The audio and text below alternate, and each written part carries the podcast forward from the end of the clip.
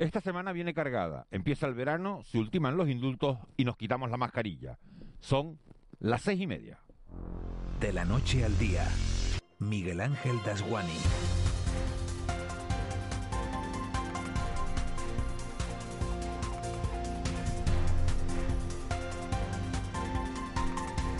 ¿Qué tal? Muy buenos días. Los que llevamos toda una vida dedicados a este oficio de juntar letras y de contarles noticias por la radio por la tele, no recordamos una segunda quincena de junio tan intensa en información como esta de 2021.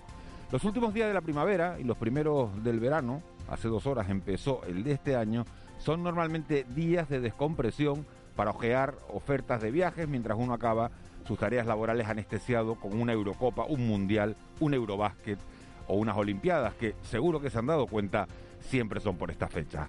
Hasta hace poco decíamos que es que la pandemia lo ha trastocado todo, pero uno empieza a pensar si no seremos nosotros los que estamos cambiando yendo más deprisa de lo que debemos, bebiéndonos la vida de manera muy rápida. Eurocopa sí, pensamientos de verano también, pero en medio de todo esto, un Consejo de Ministros para decretar unilateralmente que se acabó la mascarilla, retoques jurídicos para que el indulto a los presos del proceso quede listo esta semana y el Senado haciendo modificaciones al REF sin consultar al Parlamento de Canarias a cuenta de las subvenciones al cine. En medio de todo eso, una madre desolada que agradece con una carta a los tripulantes del Ángeles Alvariño su esfuerzo por evitarle años de búsqueda innecesaria.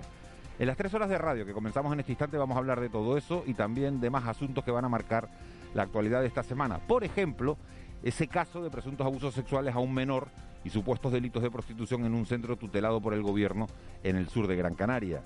La Consejería de Asuntos Sociales dice que actuó con diligencia tras recibir una denuncia anónima, pero esa diligencia ha sido cuestionada y la consejera de, de Derechos Sociales ha mirado hacia la Fiscalía, algo por cierto que no ha gustado nada. Este lunes trataremos de averiguar por qué Tenerife sigue teniendo una tasa de contagio superior a la del resto de islas y por qué Santa Cruz Capital es una de las capitales de provincia con una incidencia más alta. ¿Es recomendable que estando así las cosas a partir del sábado se quiten las mascarillas?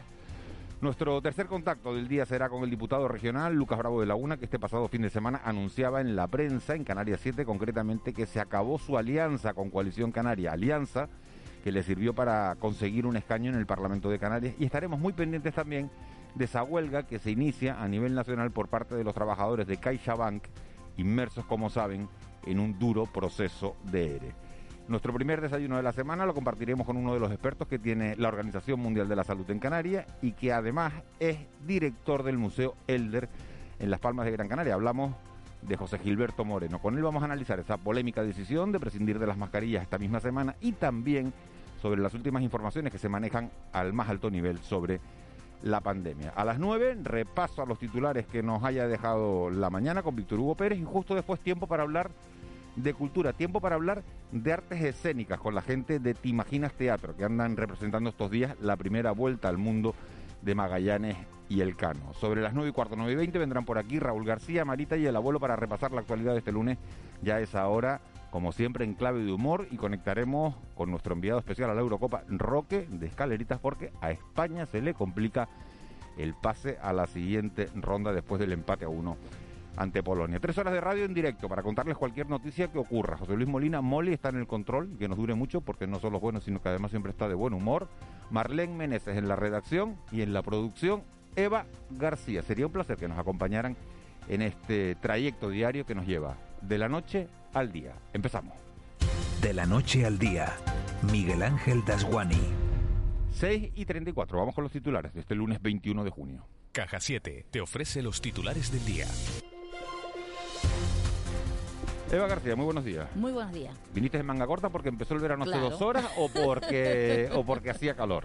No, vamos a ver si, si empieza el verano con poquito calor, yo espero, porque no soy de las que me gusta mucho el, calor, pero es lo que toca y parece que dice que van a subir las temperaturas incluso comparado con el pasado año, a ver cómo lo vivimos.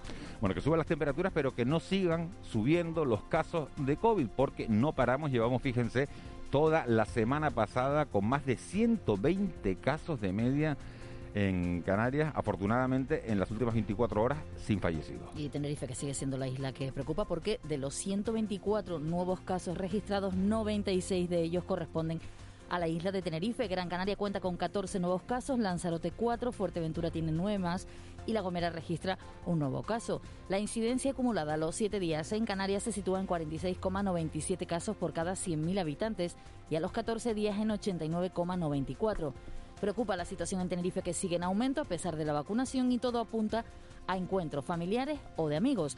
Desde el Comité Asesor Beatriz González López Barcálcer pide prudencia a la población y aguantar en este último momento para poder vencer el virus con la vacunación.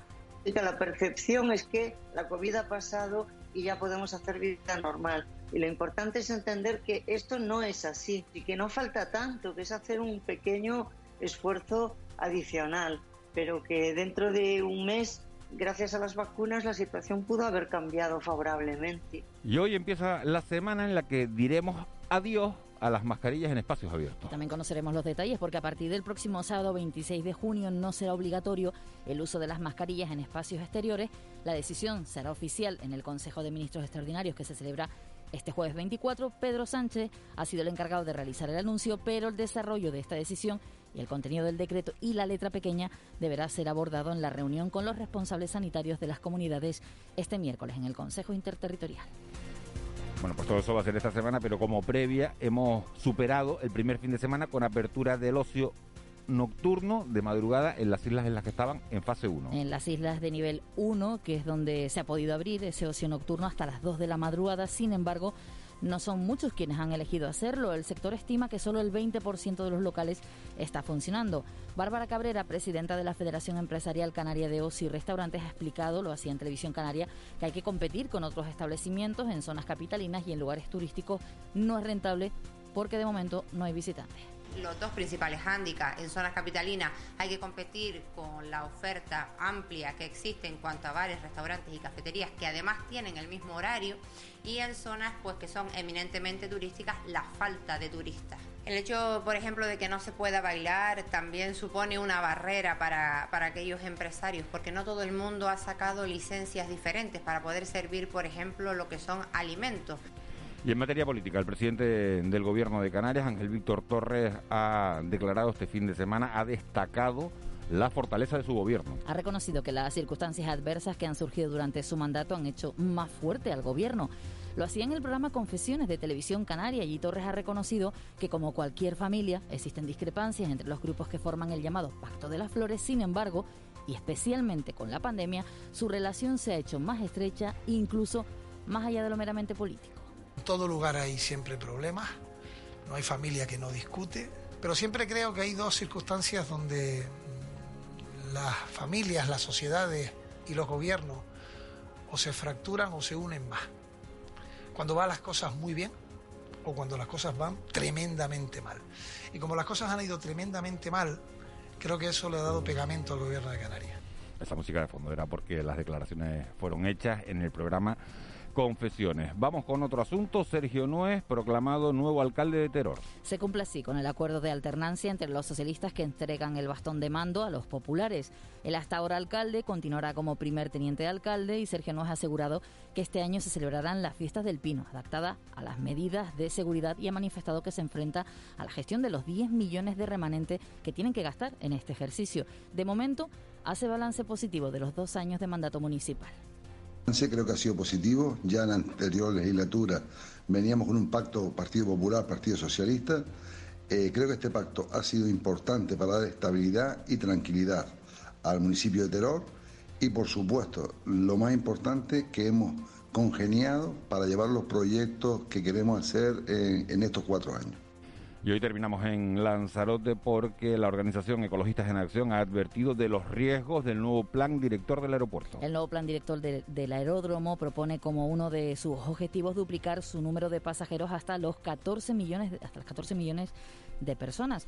Los ecologistas ya han presentado sus alegaciones a este plan director por el riesgo medioambiental y hacia el patrimonio, pues afirman que la zona afectada hay elementos que incluyen un conjunto de aljibes y maretas de gran antigüedad. Nuria Rodríguez es portavoz de Ecologistas en Acción. Existe suelo paleontológico en la zona que no se va a tener en consideración. En ningún momento el plan contempla un estudio de suelo. Y por otro lado también hablando del tema de medioambiental y sostenibilidad.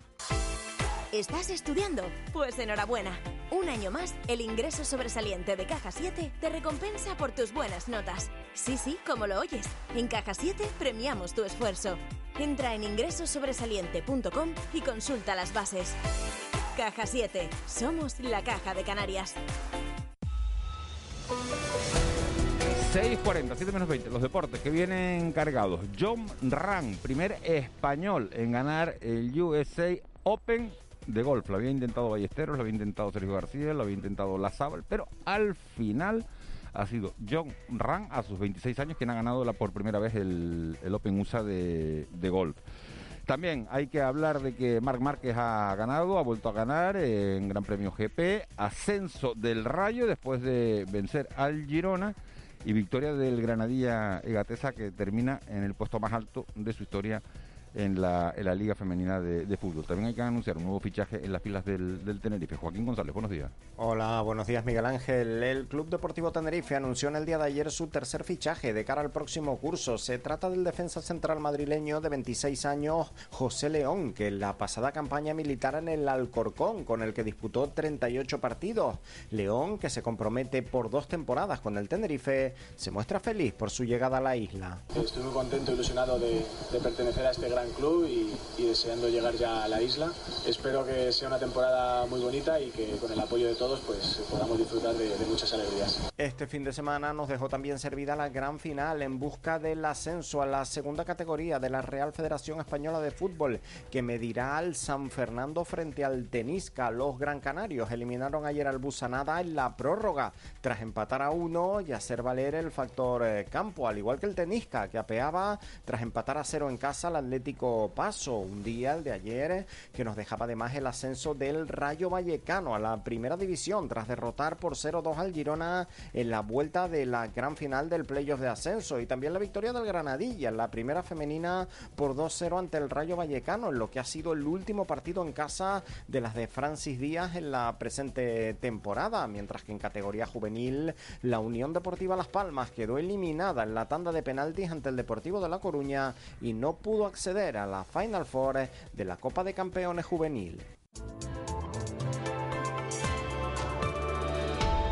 6.42, Eva García, ¿con qué tiempo recibimos este primer día de verano? Pues no muy veraniego, porque el tiempo va a ser bastante variable y a ver, eh, durante esta jornada vamos a ver bastantes nubes. Las del norte y nordeste nos podrán dejar incluso algunas lloviznas y no se descartan también en el norte de Lanzarote a primera hora. Por el sur de las islas más montañosas poco nuboso, aumentando a nuboso ya por la tarde.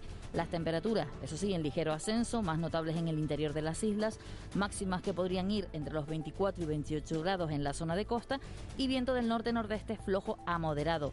Predominarán las brisas en la costa y en el mar, olas de 1 a 2 metros. Tú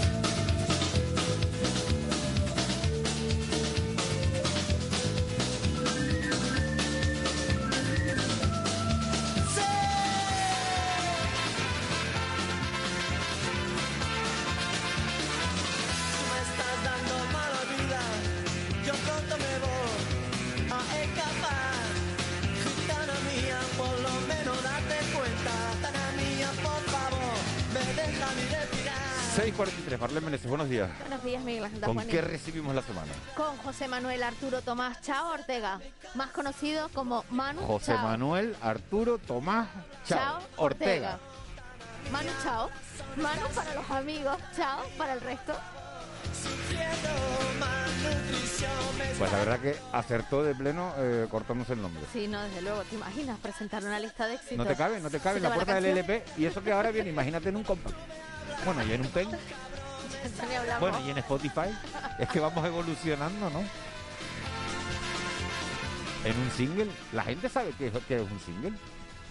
Bueno, Aparte de una mejor- persona soltera, A lo mejor tú le dices a, un, escuchan, a un chico de 16 años y te dice, oye, un single. una persona soltera. Exacto, ¿no? Mm, No, no nadie lo se le, que es, se no. le ocurre pensar que fue un, un disco, EP ¿no? Que era un disco, tampoco ¿no? sabrían lo que es, ¿Un ¿no? qué? Un EP Eso tampoco lo es sé un single en disco.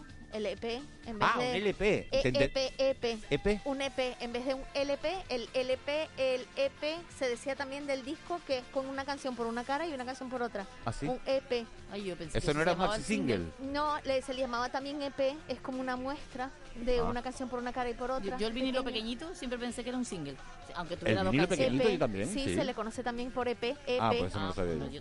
EP en Pues mira, mira lo, mira lo Y que se aprende. en CD también. Con son 40 años de retraso lo que he venido a aprender, ¿eh? Pero claro, solo nunca dices es tarde. hoy en día lo del single y lo del Bueno, tema lo- de lo y del vinilo disco lo y lo de conoce. cassette. Vamos. Explícale a un chiquillo que es un cassette. Bueno, pero eso ya lo tenemos como más visto, ¿no? Porque Había una del canción de Maluma que decía borró cassette y había que explicar a los chiquillos el significado de esa canción porque porque, no entendían lo del borró de música que les gustaba, Claro, Estaba, claro. estaba mirando que este hombre, el Manu Chao, nació en París, además. Sí, señor. En 1961, tal día como hoy, por eso abrimos con él. Ah, mira que es su cumpleaños hoy. Claro, Felicidades, Manu Chao. felicitarlo. ¿Me preguntan la edad? Felicidades. No, no, la edad es... Estoy viendo en el 61, acaba de decir Marlene, hacer los cálculos. 60, pues ¿no? 59. Pues se Ah, muy 60 bien. hoy. Ah, sí, que, que estoy espabilado yo para hacer hoy la... Sí, Del se uno, yo conserva tampoco muy te bien. creas, sino del 1 al 1, un número redondo, vez Yo admiro esa habilidad que tienen para saber las fechas, Dios mío. Bueno, Manu Chao, vamos, súbelo un poquito, Moli, para oír a Manu Chao. Manu Chao está para enjabonarse hasta ahora, no, no, Ah, no la está mejor para manera de enjabonarse no por nada en especial, sino por la rapidez. Siempre pienso yo que la gente puede estar o en la ducha, ¿no? O, o en el coche, no está para acelerar Ay, pero y que no. tampoco está para Miguel afeitarse Ángel, por porque favor, te, no acabas hecho un Cristo. Que no Y bailen, gente a que se primera hora de la mañana, que a mí eso admiro pero profundamente, corriendo. O sea, las 5 de la mañana y hay Y gente, la gente corriendo, pues deporte, claro, ¿eh? sí, sí, sí, eso está activa. Y hay gente que está conduciendo ahora para esos sures, que, que trabajan en esos sures, ¿no? Por favor, Y- despacito por la carretera. Despacito y oyendo a... Que vaya rápido Manu Chao. Que total tiene un, un nombre tan largo, José Manuel Or- Arturo Tomás Chao Ortega.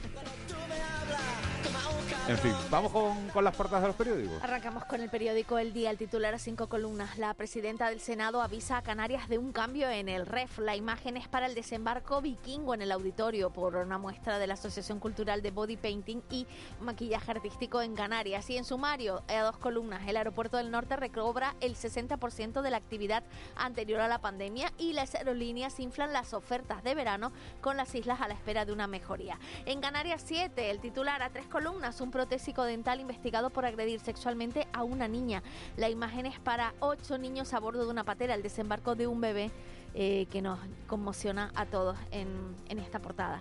En el sumario, España se juega 19 mil millones de la Unión Europea en 70 reformas y la EBAU es masculina, 11 textos de autoras por 56 de hombres. En Diario de Avisos, Sanidad tiene que cambiar los rastreos y los alcaldes deben poner más celo en la vigilancia. Es la palabra del presidente del Colegio de Médicos de la provincia de Santa Cruz de Tenerife, Rodrigo Martín. En sumario, José León, central canterano del Real Madrid, tercer fichaje del Tenerife y rescatan una patera al sur de Gran Canaria con ocho menores, 24 mujeres y 13 hombres. Y en la provincia, la presidenta del Senado avisa a Canarias de un cambio en el REF. La imagen para otro de esos niños que eran desembarcados de una patera y las aerolíneas inflan las ofertas de plazas de verano a la espera de una mejoría. Además, una joven denuncia una violación grupal en vecindario. Eso viene en el, En el periódico La Provincia. el periódico de la provincia. Tremendo. Tremendo. Y también sale en la portada del periódico El Día. Señor, lo que hay que, lo que hay que seguir asistiendo todavía en este siglo XXI y en la y después de lo que estamos viviendo. Y en lo que se refiere a, a la COVID, fíjense, de los 96 casos, no, no, de los 124 casos de ayer, 124, 96 en la isla de Tenerife. Y nadie sabe lo que está pasando. Pues habrá que saberlo, ¿no? Porque 96 casos de 124. Y el sábado sin mascarilla. Pues, pues ese es el panorama. Vamos con la prensa nacional. En el periódico El País, el titular a cuatro columnas, el independentismo recibe los indultos en tono desafiante. La imagen es para Márquez, que se levanta por fin de su caída, eh, gran eh, corredor de motociclismo. En sumario, a dos columnas, la depresión juvenil, otro efecto pandémico. En el periódico El Mundo, líderes de la COE estallan por los indultos y desbordan a Garamendi. La imagen es para Puigdemont, autoindulto de Estado que refleja su debilidad. Y también en, en sumario declaraciones de John Bolton, que fuera asesor de la época Trump. La cuestión del Sáhara Occidental puede dar alas al radicalismo. Y en el periódico ABC, el PSOE se intenta arrebatar el poder al Tribunal Constitucional contra el criterio de la judicatura y la imagen es para Junqueras, que dice que el indulto es un triunfo porque demuestra las debilidades del Estado. Bueno, pues es eh, el tema, el Consejo de Ministros, mañana hay Consejo de Ministros, se van a hacer algunos retoques jurídicos para poder propiciar los indultos, para llevar a cabo los indultos cuanto antes, pero esas declaraciones de Junqueras desde luego no están, que vienen en la portada de la ABC, no están favoreciendo en nada a Pedro Sánchez, se ha crispado mucho más la, la situación, los indultos se van a, se van a producir, pero Junqueras ha dicho en, esta, en estos días previos que el indulto es un triunfo porque demuestra las debilidades del, del Estado. Ese es el, panorama que tenemos por delante eh, en, esta, en esta semana. ¿Qué va a ser noticia este lunes? Pues hoy se presenta la campaña municipal y las actividades organizadas por el Ayuntamiento de Las Palmas de Gran Canaria en conmemoración del Día Internacional del Orgullo LGTBI. El diputado del Común comparece ante el Parlamento para explicar el informe de la institución correspondiente al 2020. Concentración pro- eh, convocada por el Comité de Huelga de los Inspectores de Salud Pública para denunciar la situación de precariedad de los servicios de inspección en el archipiélago, donde la media es de un inspector por cada 25.000 habitantes, mientras que en el resto del territorio se sitúa en un inspector por cada 12.000. Hoy se presentan las actividades de verano en torno al paisaje cultural del Risco Caído y las montañas sagradas en Gran Canaria. En concreto se hará en el municipio de Artenara. También se dará a conocer la octava edición del Festival Internacional de Cortometrajes de la isla de Tenerife se hará en La Laguna. El presidente del Cabildo de Gran Canaria va a presentar la campaña contra incendios forestales del 2021, mientras que el consejero de Obras Públicas del Gobierno de Canarias se reúne con la presidenta de la FECAM para firmar un convenio para combatir el despoblamiento en el medio rural. Y hoy, con motivo del Día Europeo de la Música, en la Fundación Mafre Guanarteme se convierte en Vegueta en una caja de música interpretando el himno de la alegría. A las 5 de la tarde, el presidente del Gobierno de Canarias se reúne con los portavoces de todos los grupos políticos del Parlamento, las federaciones de islas, municipios y principales sindicatos y patronales para hacer un seguimiento del plan Reactiva y la organización empresarial FEMEPA presenta una iniciativa para constituir una mesa inter- intersectorial de la movilidad en Canarias y el primer informe relativo a las islas de la provincia de Las Palmas. ¿Qué es tendencia en las redes sociales? Pues el Rayo Vallecano, que está en primera después de ganar al Girona, se ha convertido además en las últimas horas en tendencia y ahora mismo eh, a nivel deportivo es John Ram. La máxima tendencia es el ganador del US Open, es un vasco de 26 años, pues que ha arrasado en este torneo. Bueno, vamos con la crónica económica. Economía en dos minutos. José Miguel González. Bueno, pues adelanto del calendario económico de esta semana, que incluye, entre otros datos, la venta de vivienda, la encuesta de ocupación hotelera o el PIB trimestral. José Miguel González, buenos días. Buenos días, Miguel Ángel. Como cada lunes utilizaremos este espacio para difundir el calendario de publicaciones económicas que, tanto para Canarias, España, la Unión Europea, así como parte del resto del mundo, serán publicados a lo largo de la semana. Hoy lunes, por ejemplo, el ISTAC publicará la encuesta de alojamiento en establecimientos hoteleros, la estadística de comercio exterior de Canarias, la estadística de exportación de productos agrarios, así como la de la venta mayor de cemento y la de vivienda libre y protegida. Mañana martes 22 también se pondrá a nuestra disposición los indicadores de actividad del sector servicios junto con el índice de cifras de negocio de la industria. En el ámbito de la Unión Europea conoceremos la confianza del consumidor. Ya llegando a la mitad de la semana se dará a conocer por parte del Instituto Nacional de Estadística la encuesta de ocupación hotelera, así como su índice de precios e indicadores de rentabilidad. De igual manera se dará a conocer la cartera de pedidos del sector manufacturero de la zona euro, así como la del sector servicios, dato idéntico que se tendrá para Alemania. Ya el jueves, importante dato como es la contabilidad nacional trimestral de España, en el que conoceremos el Producto Interior Bruto del primer trimestre, así como día de decisiones en materia de política monetaria por parte del Banco de Inglaterra. Y finalizamos la semana el viernes con la publicación del índice de cifra de negocio empresarial, así como el índice de precios industriales, la encuesta anual de la estructura salarial, junto con la afiliación a la seguridad social en islas y municipios de Canarias. Del mismo modo, serán conocidos los datos referidos a las pensiones contributivas junto a la inversión española directa en el exterior, así como la inversión extranjera directa, pero en España. En el ámbito de la Unión Europea conoceremos la masa monetaria existente de la zona euro, de la misma forma que el volumen de los préstamos a sociedades no financieras. Y nada más, solo desearles feliz lunes y mejor semana. Con C de Cultura. C Castro. 6.54, vamos ya con la página cultural. Gemma Cuervo ha sido premiada con el Max de Honor, Victoria Escribá, galardonada con el Premio Nacional de Ilustración y arranca también en Tenerife el ARN Culture Business Pride. C. Castro, buenos días. Buenos días, Miguel Ángel. Mañana martes arranca el festival Art Culture and Business Pride 2021 que se celebra en Santa Cruz de Tenerife hasta el próximo domingo. Una semana repleta de actos con invitados ilustres como el periodista Paco Tomás, el escritor Roy Galán, la actriz Viviana Fernández o el investigador Eduardo López Collazo.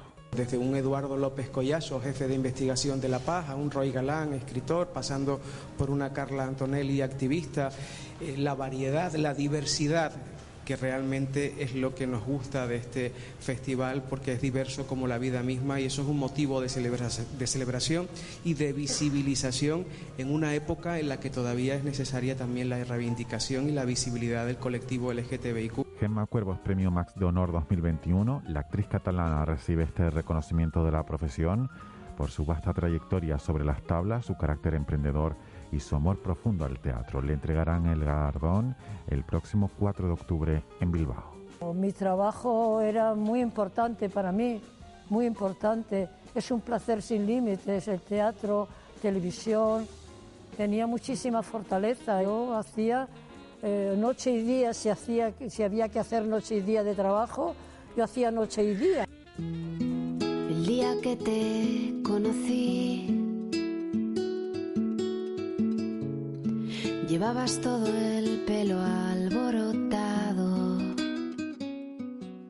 Y más reconocimientos, la ilustradora valenciana Victoria Escribá Palacios, conocida como Vivi Escribá, galardonada con el Premio Nacional de Ilustración. El jurado ha destacado su dilatada trayectoria de gran calidad gráfica y por dedicar su energía y experiencia a luchar por los derechos de los profesionales del sector. Que tú te venías conmigo.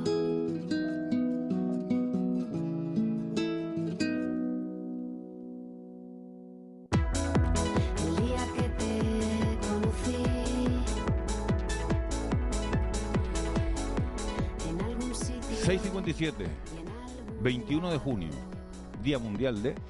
de la lucha contra la esclerosis lateral amiotrófica. En nuestro país es una enfermedad, bueno, es una enfermedad degenerativa del sistema nervioso que afecta solo en España a más de 3.000 pacientes. Es la tercera enfermedad neurodegenerativa más frecuente tras la demencia y la enfermedad de Parkinson. También hoy es el Día Internacional de la Celebración del Solsticio. En concreto, en nuestra comunidad canaria empezó a las 3 y 31 de la madrugada. Además, hoy es el Día Internacional del Yoga. La Organización Mundial de la Salud recomienda eh, practicar yoga para mejorar la salud. Hoy se celebra también la fiesta de la música, originalmente conocida como la Fête de la Musique, una fiesta que se originaba en Francia y con el objetivo de que los músicos salgan a la calle a tocar, los músicos voluntarios y aficionados, y la organización de conciertos gratuitos en los que el público tenga la oportunidad de presenciar a sus artistas preferidos sin importar el estilo ni el origen. También es el Día Mundial del Skate.